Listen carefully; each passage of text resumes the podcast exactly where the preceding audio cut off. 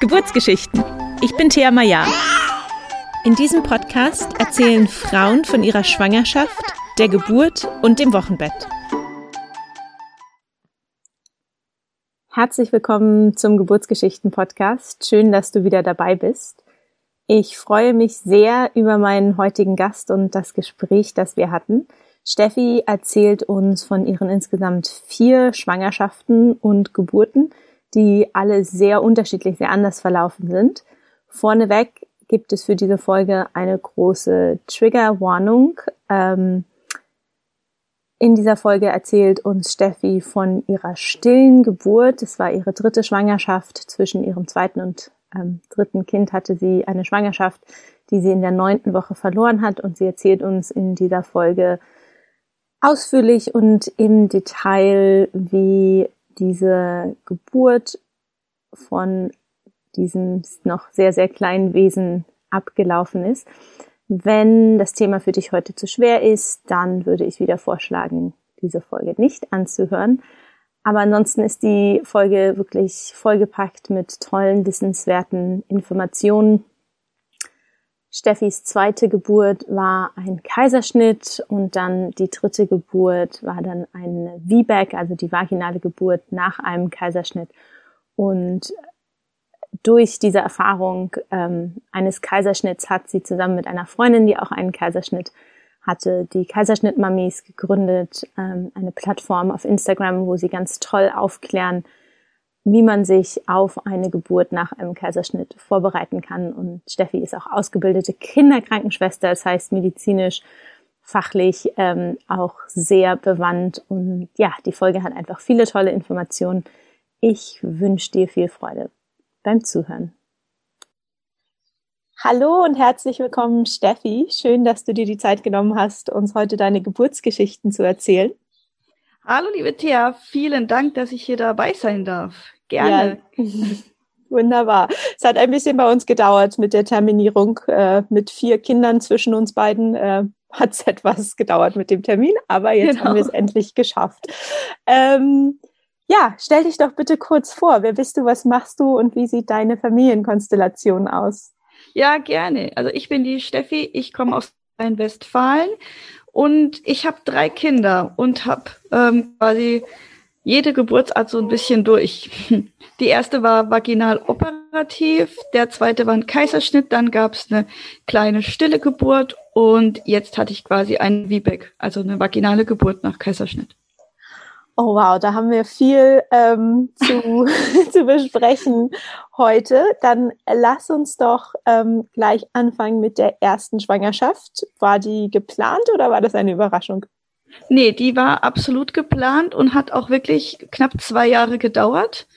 Und ähm, ja, ist auch natürlich keine einfache Zeit, ähm, wenn man noch so jung ist und Kinderwunsch hat. Uns dann einfach irgendwie nicht gleich klappt, aber wir haben es dann äh, geschafft und ähm, ja, die Schwangerschaft war begleitet von einer Hyperemesis, das heißt ähm, starker Übelkeit und auch vorzeitigen Wehen mit Tokolyse im Krankenhaus und ja, sie kam dann in der 37. Schwangerschaftswoche, also bei 36 plus 4. Ähm, nach Blasensprung kam sie spontan auf die Welt, allerdings mit einem ordentlichen Dammschnitt und auch einer Kiwi, das ist so eine kleine ähm, Saugglocke. Saugglocke, genau. Und ihr ging es dann aber super, ein bisschen mit Gelbsucht hatte sie zu kämpfen, aber die war wirklich von Anfang an dann topfit und hat es super gemacht. Wunderbar. Darf ich kurz fragen, hattest du dich, du hast gesagt schon, du warst sehr jung und äh, wie hattest du dich dann auf die Geburt vorbereitet oder hattest du irgendeine Vorstellung, wie das ablaufen könnte? Wusstest du, was ein Dammschnitt ist vor der Geburt? Ähm, ich bin gelernte Kinderkrankenschwester und dadurch hatte man da schon so ein bisschen ähm, ja Vorahnung, weil man doch teilweise auch zu den Geburten dazugeht oder ja mich das Thema mit Kindern und Geburt schon immer irgendwie beschäftigt hat. Aber ich habe mich nicht konkret auf die Geburt vorbereitet. Dadurch, dass ich auch eben schon in der 23. Woche für, äh, vorzeitige Wehen hatte, fiel auch so ein Geburtsvorbereitungskurs natürlich flach und ja, man hat dann einfach so drauf vertraut, wenn man ins Krankenhaus geht, die wissen, was man macht oder was man machen muss. Mhm. Ein bisschen die Einstellung bei der ersten Geburt. Und ähm, es lief ja dann auch irgendwie, aber es war halt geleitet durch, äh, ja, durch andere. Also es war für mich nicht schlimm, wie die mhm. Geburt verlaufen ist. Da bin ich im Reinen und ähm, bin happy darüber, aber es war halt doch geleitet durch außen, nicht durch mich. Das war halt bei der ersten Geburt, hat man die Verantwortung doch noch sehr abgegeben. Ja, und wie, wie ging's dir nach der Geburt äh, körperlich mit dem Dammschnitt? Ist das schnell verheilt oder hattest du damit länger zu kämpfen? Ja, also jein. Mir ging's, ich bin gleich danach auch aufgestanden, konnte rumlaufen, war eigentlich topfit. Aber die Naht hat mir doch äh, lange zu schaffen gemacht. Ähm, also gerade ein Faden hat immer gepiekst und dann beim Sitzen, also das hat einem schon zu schaffen gemacht, aber ja, im Nachhinein, ja, es war okay, aber nicht jetzt das schönste Gefühl. Ja, das kann ich mir vorstellen. Oh, man hört deine, deine Jüngste immer. Genau, ich wollte gerade sagen, die hängt gerade hier in der Trage, die ist jetzt fünf Wochen alt.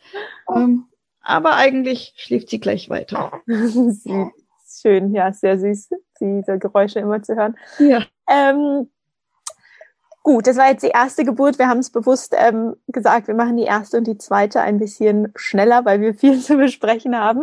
Ähm, dann zur zweiten Schwangerschaft hin, war die geplant oder? Nein, oder der war quasi nicht geplant, aber sobald man da den positiven Test in der Hand hat, war natürlich ist völlig egal, ob geplant oder nicht. Also wir haben uns auf den zweiten, der war dann ein Junge, genauso gefreut wie auf die erste. Ähm, die Schwangerschaft verlief sehr ähnlich. Äh, auch Ganz kurz fragen, wie, wie, ähm, wie viel Zeit zwischen der, dem ersten? Äh, drei Jahre. Drei Jahre, okay. Genau. Also die große war im September 14 und der mittlere jetzt war September 17. Also sind wirklich genau drei Jahre. Jahre, okay. Und ja. ähm, da, ähm, ja, als du den Schwangerschaftstest in den Händen hielt, hast du gerade schon gesagt, genauso große Freude, war auch vielleicht ein bisschen ähm, Angst oder ähm, so ein bisschen Nervosität da, weil die andere Schwangerschaft mit der vielen Übelkeit? Nee, gar nicht. Also, wo ich den Test in der Hand hielt, waren wir einfach nur happy. Und ähm, am Anfang war mir auch gar nicht übel und habe schon gedacht, ja, endlich, wir schaffen das ohne die Übelkeit. Aber dann so in der siebten, achten Woche fing es auch da an. Und bei ihm dann auch mit Krankenhausaufenthalt und Infusionstherapie. Vielleicht kannst du das kurz noch mal ein bisschen erklären für die Leute, die vielleicht nicht ja. wissen, was so eine Hyperemesis ist. Äh, ich sag Hyperemesis. ich, ich verknot mir da immer die Zunge bei dem Wort. Ähm, ja, kann ich ein bisschen erklären. Also ich kann sagen, wie es mir einfach ging. Mhm. Morgens im Bett, wenn man der Kopf wird wach, man hat die Augen noch gar nicht aufgemacht. Ähm, da wünscht man sich quasi schon eine Schüssel neben sich. Also so ging's mir. Ich war noch gar nicht wach und musste mich schon übergeben. Also da war nix mit schnell am Morgen im Bett noch was zu essen, damit die Übelkeit nicht kommt, sondern da war der allererste Gedanke, bevor man die Augen aufgemacht hat, jetzt schnell rennen. Ähm, und so hat sich das auch dann über den ganzen Tag gezogen. Also es ist nicht nur diese Morgenübelkeit, sondern wirklich den ganzen Tag. Man ist total schlapp. Dann hat man ja noch ein anderes Kind, wo man sich ja eigentlich drum kümmern sollte und rausgehen sollte. Das war einfach gar nicht möglich. Eislauf macht einfach irgendwann auch nicht mehr mit. Ähm, und teilweise war es dann so, dass ich nur noch solche ISO-Getränke schluckweise bei mir behalten konnte und nichts anderes. Und bei ihm musste ich dann eben auch ähm, fünf Tage, glaube ich, in die Klinik, zum einmal den Magen zu resetten und mal den Körper wieder mit Flüssigkeit auffüllen. Danach war es dann auch wirklich besser, ähm, aber vorher hat auch nichts geholfen. Also jegliche Medikamente, jegliche Hausmittel, Akupressurpunkte, alles Mögliche ausprobiert und es hat einfach nichts geholfen. Oh Mann, ja, ich hatte ja auch so eine Schwangerschaft mit viel Übelkeit. Ich musste nie Medikamente nehmen, aber ich kenne dieses Gefühl so gut, wenn man irgendwie das Gefühl hat, nichts hilft. Und also bei der ersten habe ich wirklich Womex wie Smarties gegessen und damit ging es dann so einigermaßen, aber beim zweiten hat das auch nicht mehr geholfen. Oh, wow. Gab es ähm, sonst irgendwelche Schwangerschaftssymptome oder Komplikationen in der, der zweiten? Auch wieder vorzeitige Wehen aber nicht ganz so schlimm wie bei der ersten und er kam dann bei 37 plus 1.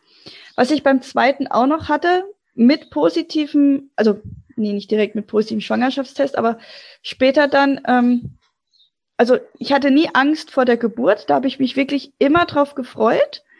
Aber gegen Ende hin hatte ich immer Angst ums Kind. Also ich hatte immer Angst um ihn.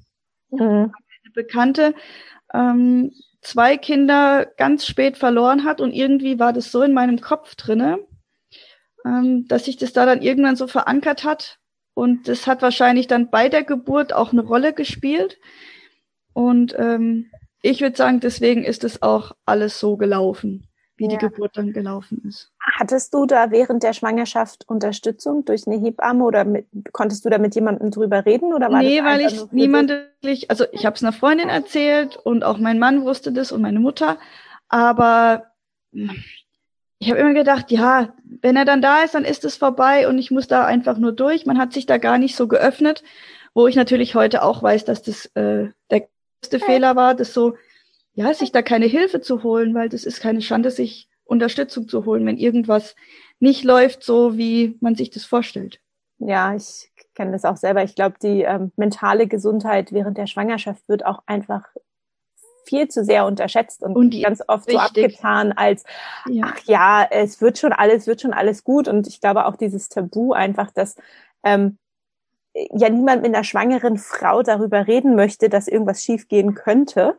Ja, und ähm, dann hat man immer Angst, dass man eh gesagt kriegt, ja, das kommt eh so selten vor und ich soll mir da keinen Kopf machen und dass man so abgetan wird. Ja, ich ähm, hatte das auch bei mir in der Schwangerschaft, ist im engen Freundeskreis, ähm, ist ein Baby gestorben, vier Stunden nach der Geburt. Da war ich gerade 18 Wochen schwanger. Okay, und, ja, eben sowas. Und es ist halt, du hast auch gesagt, du hattest eine Bekannte, die zwei Kinder verloren hat. Und es ist halt, ähm, total schlimm, weil ich wollte dann immer mit Leuten drüber reden und die waren dann alle immer so, ja, mach dir keine Sorgen, bei dir wird es genau. nicht passieren. Wo ich so dachte, darum ging es mir gar nicht. Ich musste mir einfach irgendwie, ich musste selber diese, diese Trauer verarbeiten, um dieses. Genau, dass man ernst genommen wird auch. Genau. Ja, und ich hatte dann auch eine Ärztin, ähm, der ich mich dann, also ich habe meiner Gynäkologin dann, ich glaube, in der 36. Woche, da bin ich einfach bei der Vorsorge in Tränen ausgebrochen. Mhm. Und dann habe ich mit ihr zwar drüber geredet, die hat mich dann an eine Ärztin in einem Krankenhaus überwiesen, die speziell auf so ähm, Angstgeburten ein, also ausgebildet ist. Mit der habe ich dann drüber geredet und habe gesagt, sie sollen mir einfach dieses Kind da rausholen. Ich möchte den einfach nur jetzt aus mir draußen wissen und wissen, dass es ihm gut geht. Und die hat mich dann auch ein bisschen beruhigt und hat gesagt, dass wir ähm, in der 38. Woche dann nochmal gucken, wie es mir geht. Und je nachdem könnten wir dann auch einleiten, weil ich ja eh schon Wehen hatte. Ja. Und ähm, das haben wir dann auch gemacht, wo ich Nachhinein mir natürlich auch in den Hintern beiße, wie ich eigentlich auf diese blöde Idee komme, mich da einleiten zu lassen, wo es uns beiden ja eigentlich gut ging. Man hätte einfach auf diese Angst mehr ja, gehen müssen. Mhm. Ja, und dann haben wir natürlich eingeleitet mit Gel. Ja, ganz kurz noch, bevor wir zur Einleitung kommen, hattest du dich sonst noch in der Schwangerschaft irgendwie nochmal, ähm, hattest du noch mal einen Geburtsvorbereitungskurs gemacht nee. oder irgendwie nee. das einfach auf dich zukommen lassen wieder? Ja, genau. Okay. Das heißt, dann äh, war der Tag da, du wurdest eingeleitet mit dem Gel? Genau, also es, ähm, es war dann bei 37 plus 0 wurde ich dann mit Gel eingeleitet. Mir ging es dann auch gut, die Wehen kamen auch, der Muttermund ging auch langsam auf hat dann sich über die Nacht so ein bisschen gezogen und am nächsten Tag bin ich da mal in die Wanne zum Entspannen. Und wo ich ausgestiegen bin, ähm, ging es dann quasi so, sagen wir mal, richtig los. Dann kam Wehen ohne Ende und auf einmal lief auch komplett Blut nur unten raus, wo sie dann auch, also die Hebamme hat dann die Ärztin gerufen, wo sie dann schon kurz überlegt haben, ob sie jetzt gleich einen Kaiserschnitt machen oder nicht. Wir haben es dann aber mit ähm, gewissen Sachen dann noch hinbekommen, dass es aufgehört hat oder so weit aufgehört hat, dass es in Ordnung ist. Und ich durfte weiter probieren. Aber es sind ganz andere Wehen, äh, wenn man eingeleitet wird, gerade durch Gel, als natürliche Wehen. Und die waren so heftig. Ich habe dann auch eine PDA bekommen. Und dann hat sich das natürlich so die Intervention so wie ein Rattenschwanz, ja, mitgezogen. Es kam dann eins nach dem anderen. Wehen, Tropf, äh, natürlich dann zur PDA und ja. Ja, der Kleine war dann mal kurz erklären für die, die das nicht so genau wissen. Oft ist es so, dass wenn die PDA gelegt wird, dass die Wehen dann genau, die gehen dann zu, werden. Genau. Und dann bekommt man eigentlich so einen Oxytocin-Drop, also einen Wehentropf, dass die Wehen dann wieder angeregt werden. Aber man spürt die ja durch die PDA nicht wirklich so. Also bei mir war es zumindest so. Ja. Äh, aber es gibt Frauen, die das dann auch spüren. Ja, bei mir zum Beispiel hat die PDA nur einseitig gewirkt. Ja, bei mir am Anfang auch. ja. ja. Und ähm, genau, dadurch hat sich das dann halt alles so hingezogen und der Kleine war dann gestresst mit, der war ständig über 200 mit der Herzfrequenz, was natürlich dann schon zu hoch ist. Und dann ist er auch immer wieder so ein bisschen abgesackt, hat sich gar nicht mehr so richtig eingependelt. Und irgendwann haben wir dann halt gesagt, okay, das bringt so halt nichts, ähm, wir machen einen Kaiserschnitt. Und in dem Moment war das für mich erstmal eine Erleichterung, weil ich gewusst habe, okay, es ist jetzt gleich fertig und er ist einfach da und es geht ihm dann gut. Und wir sind dann auch in den OP, also ich wurde dann operationsfertig gemacht mit Katheter legen und die PDA aufspritzen. Dann sind wir in OP gefahren und ähm, ich hatte da dann wieder so, ja, ich nenne es jetzt mal so eine Panikattacke, aber wahrscheinlich ist also keine richtige Panikattacke, aber dass ich, weil ich habe meine kompletten Beine noch bewegen können, dass ich einfach alles spüre. Und dann hat mich die Anästhesieschwester versucht zu beruhigen, hat gesagt, ich habe hier ein Spray und wir sprühen jetzt mal am Bauch unten entlang und du sagst mir, wenn ich nichts mehr spüre. Also die hat sich wirklich Mühe gegeben und hat versucht, mich da rauszuholen. Und hat aber irgendwann ohne Vorankündigung die Ärztin ähm, kontrolliert unten und hat mir reingezwickt mit so einer Pinzette. Mhm. Und ich gedacht, die schneidet, weil sich das so angefühlt hat, als sie schneidet. Und dann war natürlich wieder vorbei. Dann habe ich nur geschrien.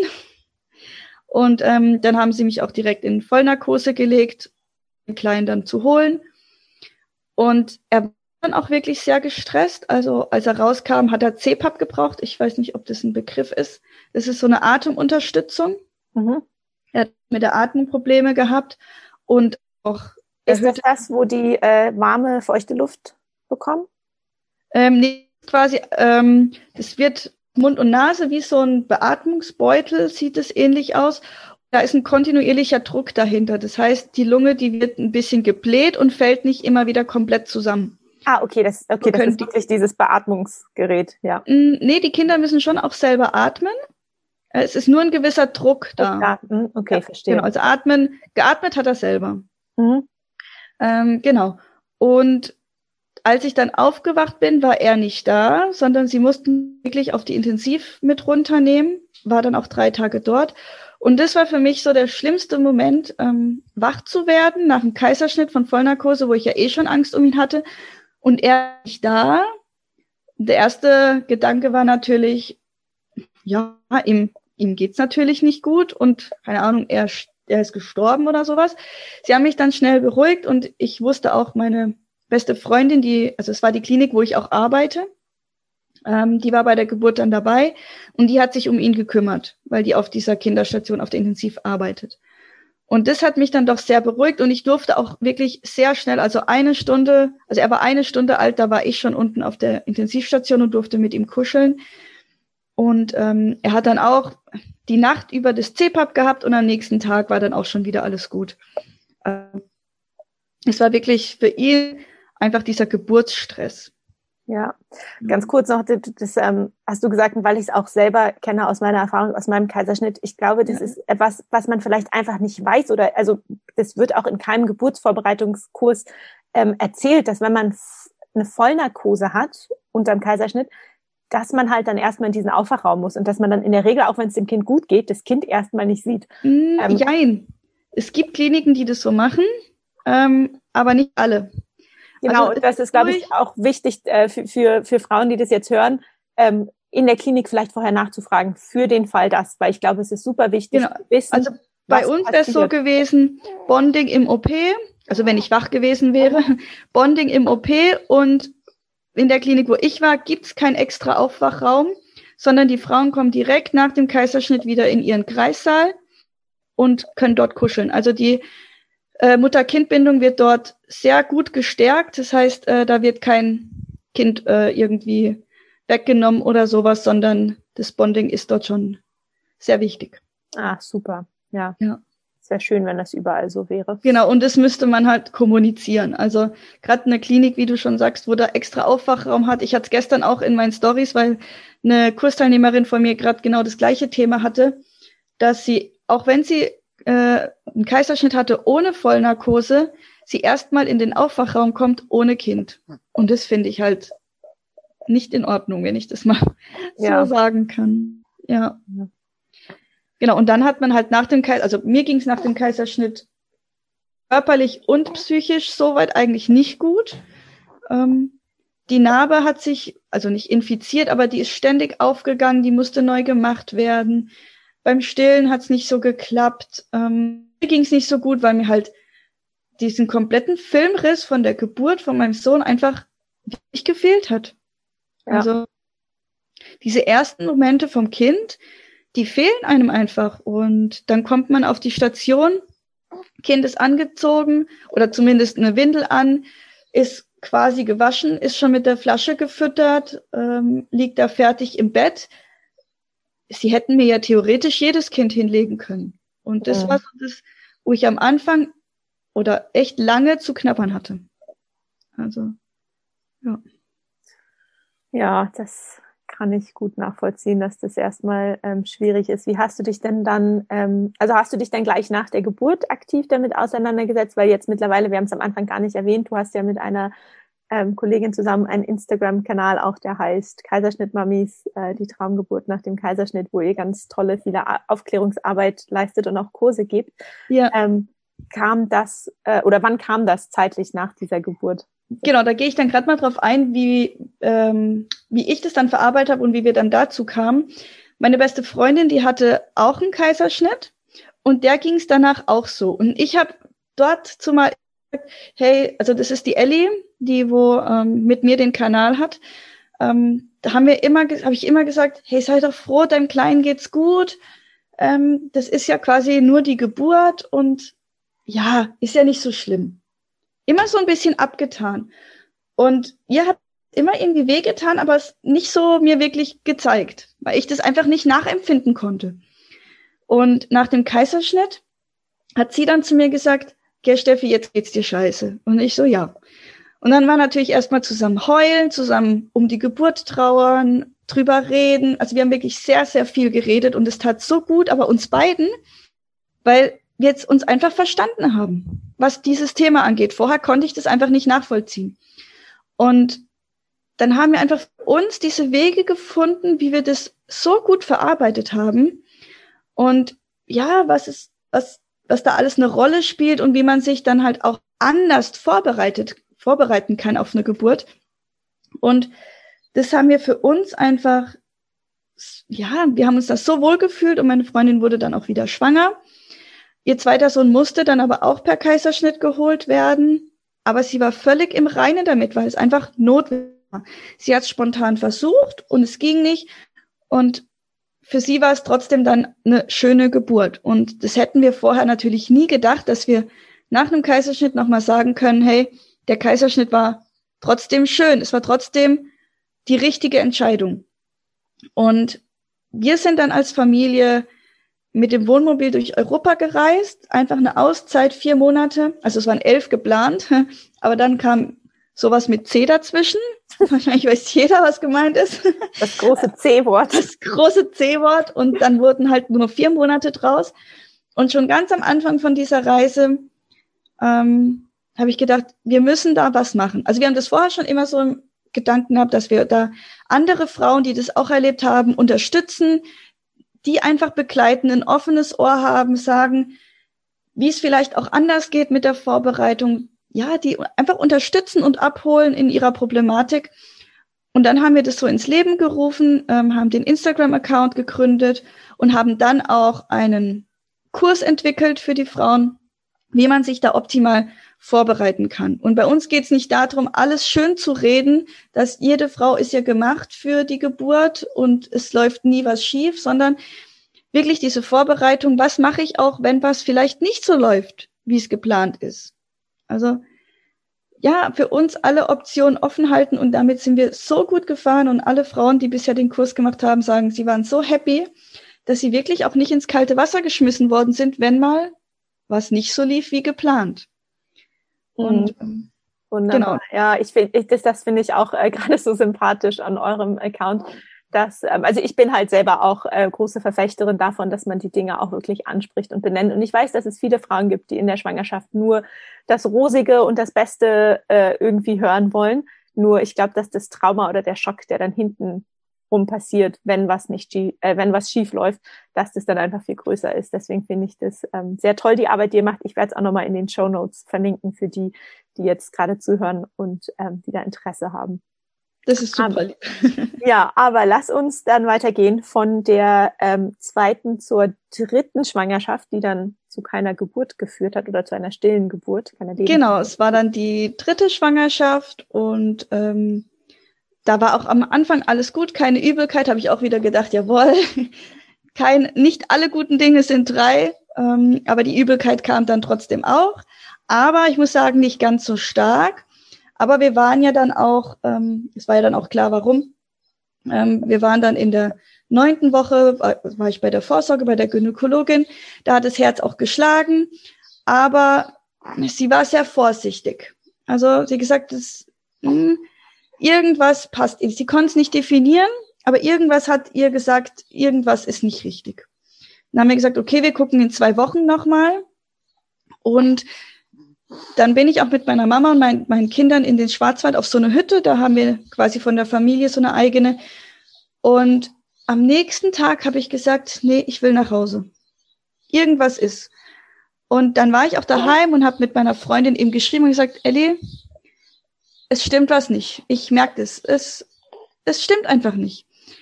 Und dann haben wir auch entschieden, also körperlich ging es mir gut, da war gar nichts, keine Blutung oder irgendwas, aber irgendwie habe ich gespürt, es stimmt was nicht. Und dann haben wir auch entschieden, okay, ich fahre einmal schnell ins Krankenhaus, einfach nur zum Gucken, dass ich beruhigt bin. Und natürlich bin ich dann in der Klinik angekommen und es war dann natürlich kein Herzschlag mehr. Mhm. Ist natürlich erstmal eine Welt zusammengebrochen, aber ich habe auch vorher gesagt, ich habe es gewusst kann es nicht definieren, warum, aber ich habe es gewusst. Und natürlich war es dann nicht deswegen angenehmer, aber ja, das zu wissen, dass man es vorher doch einfach gewusst hat und nicht so komplett ins kalte Wasser geworfen worden ist, das war doch für mich im Nachhinein dann nochmal angenehmer. Die Ärzte haben mich dann auch super begleitet, also die haben mir ähm, die volle Wahl gelassen, die haben gesagt, hey, wir machen heute auf gar keinen Fall irgendwas du gehst nach Hause und überlegst dir, wie du weiterverfahren willst. Willst du einfach auf wen warten, bis es spontan kommt? Es kann aber auch bis zu einem Monat oder sogar zwei Monate gehen, hieß es zu mir. Dann gibt es die Möglichkeit, es natürlich per Ausschabung ähm, rauszuholen. Oder es gibt die Möglichkeit, dass ich diese Tabletten nehme, dass der Muttermund sich öffnet und dass wir es dann spontan bekommen. Ich kann es machen, wo ich will, in der Klinik, zu Hause, wie ich möchte. Ich bin dann auch erstmal heim, habe dann mit meiner Hebamme telefoniert, die ich auch schon hatte. Und ähm, ich habe dann aber für mich entschieden, gerade mit den zwei Kindern daheim, dass ich das in der Klinik machen möchte. Mhm. Weil zu Hause mit den Blutungen, dann fragen die Kinder und dann heule ich einfach aus heiterem Himmel. Dann muss ich das denen noch erklären. Und das war mir in dem Moment zu viel. Also ich habe dann noch mal eine Nacht daheim äh, drüber geschlafen und bin dann am nächsten Tag in die Klinik. Und da war ja auch schon, also da war dann auch Corona und es war für mich perfekt, weil es konnte mich einfach keiner besuchen. Ich hatte einfach diese Zeit für mich, ähm, konnte trauern, wie ich möchte, konnte damit umgehen, wie ich möchte. Und ähm, es kam dann auch wirklich spontan. Wir haben das schön begleitet, auch äh, den Kindern dann erklärt und wir haben das Baby dann quasi auch ähm, aufbehalten und haben es zu Hause beerdigt. Wir haben einen großen Blumentopf genommen. Unsere große Tochter durfte den Namen geben und sich eine Pflanze aussuchen. Und jetzt haben wir hier quasi eine Anni-Pflanze, weil das war die Anni. Und es ist für uns alle in Ordnung. Kinder gehen manchmal wieder. Das ist einfach so, wenn irgendwas nicht stimmt. Unsere Kinder kommen damit auch super klar. Es ist immer noch ihre Schwester, also sie redet da auch noch sehr viel drüber und es gehört bei uns einfach dazu. Also das ist auch wieder so eine Kopfsache, wo man, ja, für uns ist das jetzt nichts Schlimmes, sondern sie gehört dazu. Das ist einfach die Schwester, die bei den Sternen wohnt. Oh, sehr schön. auch, genau. dass du das noch erzählt hast, dass ihr da quasi eine kleine Beerdigung ähm, gemacht habt. Ähm, aber ganz kurz, du hast in der Klinik, also wurde dann in der Klinik quasi das ähm, Medikament gegeben zur Muttermundöffnung oder? Genau, ich habe einfach Tabletten bekommen und es war auch eine super Begleitung, muss ich sagen. Also die haben mich komplett in Ruhe gelassen. Die sind reingekommen, wenn es Essen gab oder wenn ich geklingelt habe. Aber sonst haben die mich komplett in Ruhe gelassen. Also nichts mit irgendwelche Routine, Temperatur messen oder sonst irgendwas, sondern ich wurde komplett in Ruhe gelassen, durfte machen, wie ich möchte. Und wenn ich geklingelt habe, dann kam jemand. Ja, weil wir gerade schon auch so im Detail dabei sind, kannst du kurz erklären, wie groß so ein ähm, Fötus dann in der neunten Woche ungefähr ist? Wie kann man sich das vorstellen? Mm, ja, wie kann man sich vorstellen? Wie groß ist es so?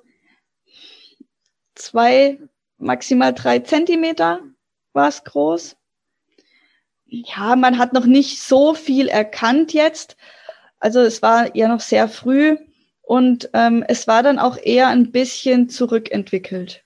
Mhm. Also es hat von der Schwangerschaftswoche so wohl nicht ganz gestimmt. Ja. Also wir haben es der, also den anderen Kindern nicht gezeigt. Ähm, wir haben es dann ähm, vergraben und haben ihm gesagt, sie ist da drinne. Ähm, aber gezeigt haben wir es ihr nicht, weil das wäre, glaube ich, zu viel gewesen für so ein Kind. Ja. Aber das ist unser Weg. Also wir hatten die dann auch ne diese große Pflanze, das hat bei uns einfach neben einer Vitrine schön äh, neben dem Esstisch auch so gestanden. Und da muss man dann auch manchmal sich Sachen auch anhören. Also wie abartig wir sind, einfach unser totes Kind hier neben dem Esstisch zu haben, wie wir da eigentlich noch essen können und sowas. Da muss man dann auch stark sein. Jede Familie muss einfach so für sich den Weg finden, ähm, ja, wie man da am besten damit umgehen kann. Und dann sollte man da auch niemandem reinreden. Da manche machen einfach eine Ausschabung und dann ist es weg und wird vergessen. Und wenn das für die richtig ist, dann ist es der richtige Weg für die anderen. Aber für uns ja. war das einfach so der richtige Weg. Und wenn es ausgeschabt wird im Krankenhaus, dann wird es weggeschmissen mit dem Krankenhausmüll im Sondermüll. Genau, und, und das war für uns einfach nicht möglich. Also, nee. Oh ja, danke, dass du das so ausführlich äh, beschrieben hast. Äh, wie lange hat es denn dann gedauert bis zur nächsten Schwangerschaft? Habt ihr, habt ihr es dann gleich wieder versucht oder habt ihr euch nicht Wir haben genau, also die Geburt, also die kleine Geburt, nee, wir haben es dann so gemacht. Der, der Todestag von der Kleinen war der Tag, wo das Herz nicht mehr geschlagen hat, weil wir wussten ja, dass am Tag vorher das Herz noch geschlagen hat. Das war der 1. Mai 2020. Mhm. Und hatte dann einmal meine Tage und war dann wieder schwanger, haben das aber überhaupt nicht geplant. Wir haben einfach gesagt, der Körper, der wird wieder schwanger, sobald er dazu, dazu bereit ist und haben uns da gar keinen Kopf gemacht. So. Und es ging ja dann auch wirklich richtig schnell. Also es hat natürlich dann eine Zeit lang gedauert, bis ich meine Tage wieder hatte, aber dann einmal Tage gehabt und dann war ich eben schwanger. Und das war die Maus jetzt. Und das Spannende ist, ähm, dass die auch am 1. Mai geboren worden ist. Also 1. Mai 2021. Oh, wow. Die hat wirklich genau auf den Tag ähm, quasi, also sagen wir, gewartet, wo, sagen wir jetzt, ihre kleine Schwester gegangen ist. Ach, wie schön. Deswegen hat sie dann auch den zweiten Namen Annie bekommen. Das ist nicht, weil sie ein Ersatz für sie ist, das hat man auch schon gehört, ähm, sondern alle unsere Kinder haben einen zweiten Namen und sie hat jetzt den zweiten Namen von ihrer Schwester bekommen, weil sie am gleichen Tag Geburtstag haben. Ach, wie schön. Ich habe gerade richtig Gänsehaut. ähm, aber bevor wir zu der Geburt kommen, ja. erstmal die Schwangerschaft. Große Frage, hattest du wieder Übelkeit oder nicht? Ja. Ja. also, Thema, da bin ich dann schon, da bin ich dann schon so hingegangen, habe gesagt, okay, ähm, wir bereiten uns hier auf die Übelkeit vor. Ich habe mir wirklich wieder alles angeschafft, ähm, hat aber natürlich wieder nichts geholfen. Ich lag auch wieder stationär mit Infusionstherapie. Aber nach der Infusionstherapie muss ich sagen, also die haben wir dann früher gemacht, weil ich natürlich dann frühzeitig gesagt habe, so, diesmal machen wir das gleich. Und ähm, es war dann danach auch deutlich besser. Und dann hat mir ein Medikament aus Frankreich dann gut geholfen. Ich nenne aber jetzt hier keine Medikamente. Okay. Kann man dann mal googeln, was es da in Frankreich ähm, gegen Übelkeit gibt. Das hat mir relativ gut geholfen, so dass wir dann doch da durch diese Übelkeit Zeit ähm, recht gut durchgekommen sind, bis dann auch wieder so ein bisschen vorzeitige Wehen angefangen haben, aber dieses Mal deutlich später. Was die Schwangerschaft aber noch war, ähm, ich hatte am Anfang starke Blutungen, ähm, wo sie dann auch schon gesagt haben, hm, also sie können sich darauf vorbereiten, dass auch dieses Kind ähm, nicht bleiben wird. Und ich habe mich dann natürlich hingelegt und habe gesagt, nee, die beißt sich fest. Oder da wussten wir noch nicht, dass es ein Mädchen ist, aber das Kind beißt sich fest. Und habe irgendwie einfach darauf vertraut, das Kind entscheidet sich selber. Wenn es geht, dann geht's so haben wir das ja auch vorher kommuniziert, auch mit den Kindern und so. Und wenn es bleibt, dann freuen wir uns natürlich. Und ja, sie ist geblieben. Und ähm, es sah am Anfang so aus, als ob es Zwillinge sind, weil es sah so aus wie zwei Fruchthöhlen. Ähm, ich habe, glaube auch ein Bild in meinem Instagram-Feed, weiß ich jetzt gar nicht auswendig, aber ich glaube, wo man sieht, wie so zwei Fruchthöhlen sind. Ähm, aber das waren dann keine, sondern das war eine sogenannte Synechie. Das war quasi wie ein Faden, wo durch die Fruchtblase gewachsen ist. Und dadurch sah das am Anfang immer aus wie zwei. Ach, spannend.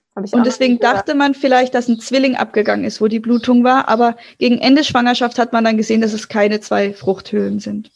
Ah, ja. Spannend. Genau, also da haben wir dann das noch mitgenommen. Und dann war, sind wir in der Schweiz. War das ganz kurz, war das erstmal, wie war das Gefühl zu wissen, okay, ich krieg vielleicht Zwillinge und wie war es dann zu wissen, ich krieg keine? Ähm, nee, ähm, das mit den Zwillingen hat sich erst dann rausgestellt, wo die Blutung war und da hat man auch immer nur eins gesehen. Also man hat nie zwei Kinder gesehen. Okay. Und es waren ja auch keine Zwillinge, hat man dann später festgestellt eben. Okay. Aber es war bei uns nie das Wissen, wir haben Zwillinge. Ach so, verstehe. Ja. Okay, wie äh, ging es dann auf die Geburt zu? Wie hast du ja, dann sind wir erstmal noch umgezogen in der Schwangerschaft von Baden-Württemberg, 600 Kilometer weiter nach Nordrhein-Westfalen in Corona-Zeiten. Also das war dann natürlich auch nochmal eine Hürde. Neue Hebamme finden, neue Gynäkologin finden in der Schwangerschaft. Da hatte ich zum Glück wirklich mit beiden Glück. Ich habe beides sofort gefunden. Und ähm, aber die Frauenärztin hat mich ja dann nicht gekannt mit den Vorgeschichten von den anderen und die war dann sehr ängstlich.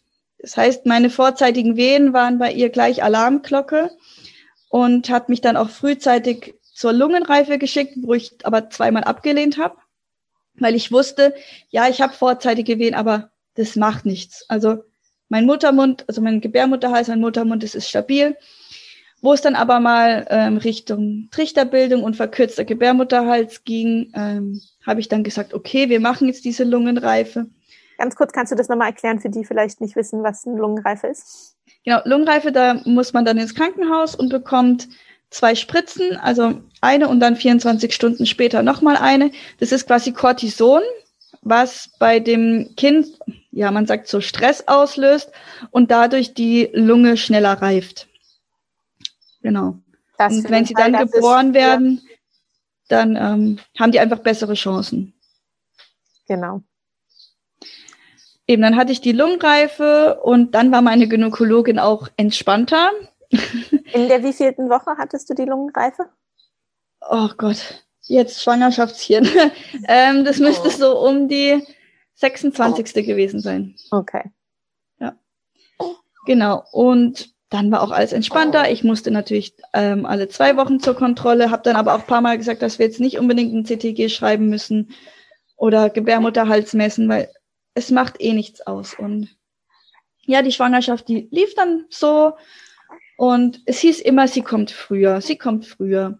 Okay, ganz und, kurz, hat, ja? hat, gab es die Gespräche mit deiner Ärztin oder deiner Hebamme, weil du vorher einen Kaiserschnitt hattest, dass dir vorgeschlagen wurde, vielleicht gleich wieder einen Kaiserschnitt zu machen? Oder wie waren da die mhm. Gespräche? War das sehr unterstützend für eine vaginale Geburt nach? Nee, es war sehr unterstützend. Also für mich stand eh außer Frage, ich versuche spontan und wenn was ist, dann wird ein Kaiserschnitt gemacht.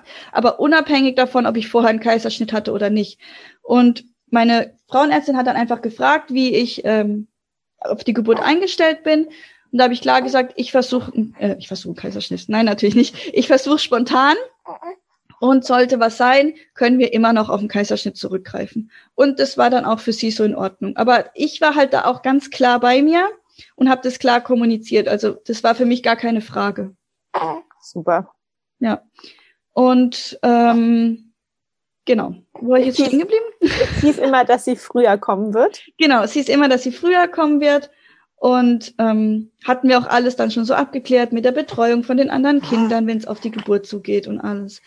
Und dann hat sich halt alles so gezogen und irgendwann ist die kleine Maus dann aber nicht mehr so gewachsen, wie sie hätte wachsen sollen. Und dann ähm, war eben ein Dopplerwert auffällig, also der Wert, wo die Plazenta versorgt und das, die Plazenta versorgt ja das Kind. Und ähm, da hieß es dann Plazenta-Insuffizienz.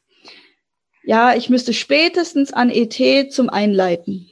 Habe ich gesagt, ja, ja, bis dahin kommen wir eh nicht.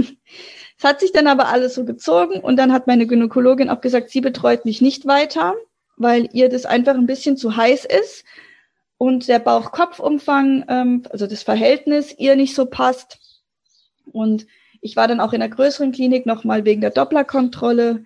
Aber die haben gesagt, wir können so noch weitermachen, aber eben, wenn irgendwas ist oder wenn, ich musste dann öfter zur Kontrolle von dem Dopplerwert, wenn was ist, müssten wir halt einleiten. Ganz kurz, warum wurde immer gesagt, dass sie früher kommen wird? Das würde mich noch interessieren. Weil der Gebärmutterhals ständig verkürzt war und der Muttermund dann auch schon offen war ja. und ähm, also Wehen da waren, auch regelmäßig. Aber ich kannte das so alles. Bei meiner Großen bin ich auch drei Wochen mit drei Zentimetern rumgelaufen. Okay, ja. Ähm, genau, also haben wir da halt, habe ich weitergemacht und ähm, genau, ich bin dann immer wieder zu den Dopplerkontrollen. Die waren aber dann soweit immer, sage ich jetzt, in Ordnung, dass wir ja nicht einleiten mussten.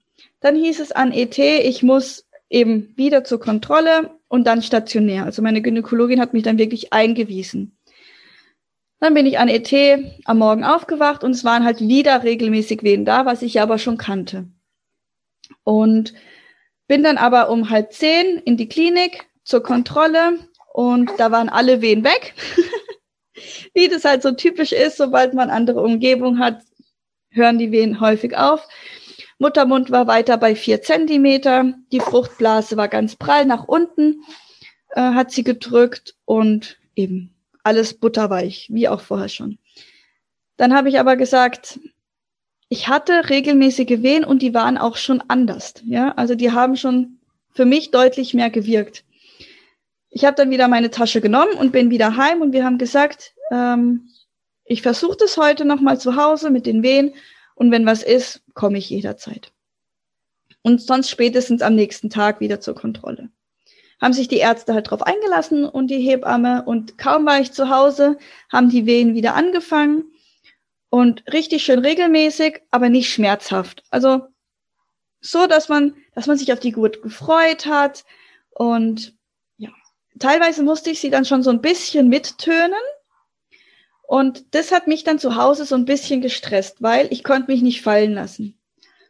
Weil wenn Mama da tönt und sowas, dann kommt das Kind und will einen streicheln und Mama, was ist los und so und Mama hat vielleicht Aua oder so, was mir ja gar nicht wehtat. Ich konnte mich einfach nicht so fallen lassen. Ich habe dann wieder im Kreissaal angerufen und gefragt, wie bei denen die Lage ist und ähm, es war nichts los. Es war keine einzige Frau im Kreissaal und sie haben gesagt, ich kann auch einfach so zum Entspannen einfach kommen.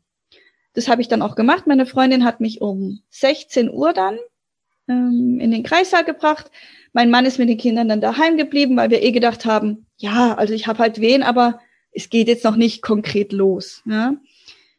Dann war ich im Kreissaal, ähm, habe gebadet, habe auf meinem Ball rumgehopst, äh, bin gelaufen und um Viertel, nee, um halb acht, also um 19.30 Uhr, habe ich dann beim Essen so gemerkt, huch, jetzt wurde es ein bisschen nass.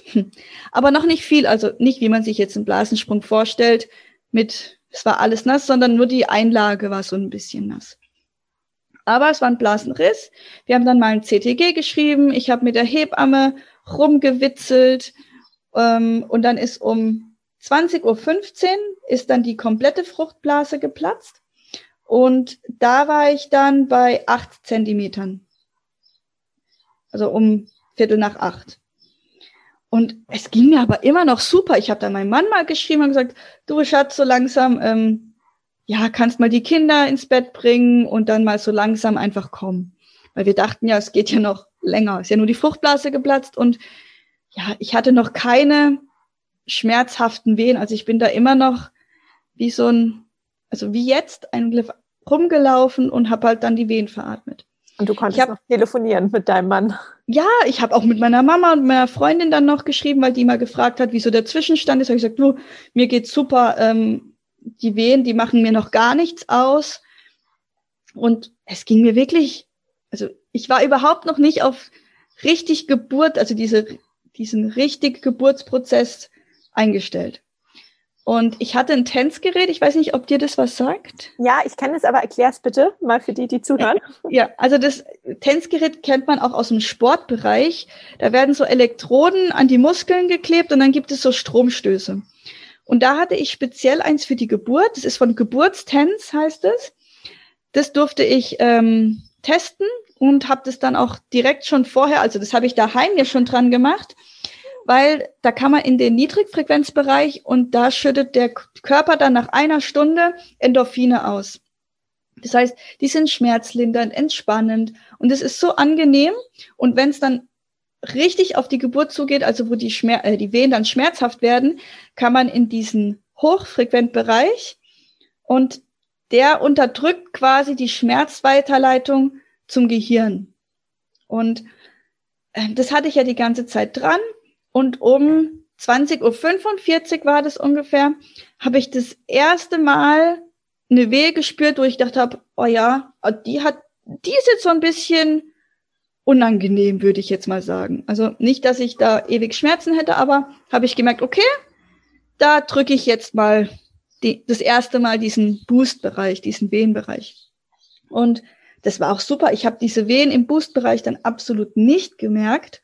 Und habe so vor mich weitergeweht und um, ja, da habe ich dann beim Mann gesagt, also, komm mal bitte langsam jetzt, ja, äh, weil die Hebamme dann irgendwie so schon am Stressen war, weil ich vollständig war. Und vollständig war es ähm, zehn Zentimeter. Genau. Also Muttermund, Entschuldigung. Zum Beispiel die, die vielleicht nicht so äh, Geburtsvokabel bewandt sind wie wir, muss man das immer nochmal erklären. Ja, und dann um 21 Uhr kam dann mein Mann in den Kreissaal und dann ist in meinem Kopf irgendwas passiert. Also ich habe den in der Tür gesehen und ähm, habe Presswehen bekommen. Also ich habe irgendwie wirklich auf ihn gewartet und dann war ich so ein bisschen überrumpelt, weil es bei mir ja vorher, also es ging mir ja wirklich super die komplette Eröffnungsphase ging es mir tipptopp. Und dann kam die Presswehen, da hat mich mal kurz so ein bisschen überrumpelt, aber ich habe mich dann durch meine Übungen auch wieder fangen können. Und um 21.29 Uhr ähm, war sie dann wirklich da. Also mein Mann kam 21 Uhr und 29 Minuten später war sie dann da. Wow, weißt du, wie viele Presswehen du insgesamt hattest? Äh, nee, habe ich nicht mitgezählt. Ja, manche Frauen ähm, wissen das ja noch ganz genau, wie viele ja, Wehen es dann gedauert hat. Nee, das, das weiß ich nicht. Aber wir waren, also ich bin dann in Vierfüßlerstand, weil die Kleine dann vorher ein bisschen gestresst war, weil ihr es wahrscheinlich auch ein bisschen schnell ging. Und im Vierfüßlerstand hat es dann aber nicht ganz so geklappt. Ähm, hab mich dann, wir haben dann nochmal Positionswechsel versucht und ich habe mich so seit, so seitlich gedreht und das Bein äh, so ein bisschen oben. Und dann ging es auch relativ, also wo ich dann wirklich in dieser Position war, waren es drei oder vier. Und wer hat das Baby dann gefangen? Dein Mann oder die Hebamme? Es ging so schnell, also das Kind kam in einer Wehe zur Welt. Das heißt, Kopf und Körper, die ist gerade rausgeschossen. Okay. Also das war nicht, wie man sich das so vorstellt, Kopf raus. Ich wollte das ja auch, ich habe mir das ja auch so vorgenommen, wenn der Kopf draußen ist, sie dann mit der nächsten Wehe rauszunehmen, ja? Ja aber die kam in einem grad so raus. Da waren wir alle ein bisschen ähm, überrumpelt. Okay. Und hast du sie dann gleich zu dir auf die Brust genommen? Ja, sofort. Und wir haben dann gewartet, bis die Plazenta geboren worden ist. Ich habe auch vorher, ich hatte Geburtsplanungsgespräch dort und habe alles gesagt, wie ich das ähm, haben möchte, was ich mir wünsche. Und ich wollte, dass die Nabelschnur erst durchgeschnitten wird, wenn auch die Plazenta geboren ist. Und die kam auch zehn Minuten später. Genau. Oh, schön. Und dann eben haben wir gebondet und ich musste dann ein bisschen genäht werden, weil dadurch, dass die so schnell rauskam, hat sich die Schulter nicht komplett rumgedreht und dann hatte ich so ein bisschen einen Scheidenriss. Oh. Aber also das war war harmlos. Okay, nichts im Vergleich zu dem Dammschnitt. Nee, gar nicht. Ja. Hast du deine Plazenta behalten? Nee. Aber ich habe so Plazenta-Nusoden draus machen lassen. Also ähm, diese Kügelchen fürs Kind. Ach so, genau, hast du. Ja. Doch verarbeitet, genau. die Plazenta. Ja, aber behalten haben wir sie nicht. Ja, meine das habe ich jetzt nicht gebraucht. Ja. ja. meine liegt noch bei mir im Tiefkühlfach und okay. wartet darauf, irgendwann mal eingepflanzt zu werden. Nicht im Blumentopf, aber im Garten. Ja, ja wir haben noch keinen Garten. Das kommt auch erst noch nächstes Jahr. Und aber das habe ich jetzt nicht gebraucht. Nee. Ja. ja. Ach, vielen Dank, liebe Steffi, für deine ähm, ja, vier Geburten insgesamt. Ja. Und Eben, und ich kann einfach so im Nachhinein sagen, dass diese Vorbereitung einfach eine riesengroße Rolle spielt. Gerade auch, wie man, ja, wie man mit Wehen umgeht und wenn man versteht, wie das alles im Körper abläuft ähm, und man den richtig unterstützen kann, dass das, es läuft viel entspannter. Also, ja.